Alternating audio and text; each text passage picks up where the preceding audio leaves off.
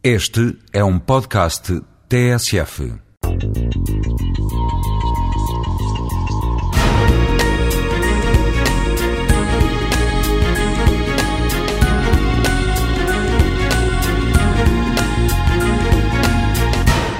A calçada portuguesa é muito bonita, é muito para o turista, funciona muito bem e, e tem uma história fantástica, mas não é prática. As pessoas escorregam na calçada e quanto mais os cães pela rua defecarem, é, mais ela se torna escorregadia e quanto menos limpa ela estiver, mais uh, perigosa se torna. Portanto, há aqui uma, um lado uh, histórico e, e bonito e, e, que compõe muito a, o desenho da, entre a estrada e o edifício, mas na prática acho que sim, acho que deviam existir zonas com calçada portuguesa, mas outras zonas para a coisa ser mais eficiente, mais segura e pronto, e, não tão bonita.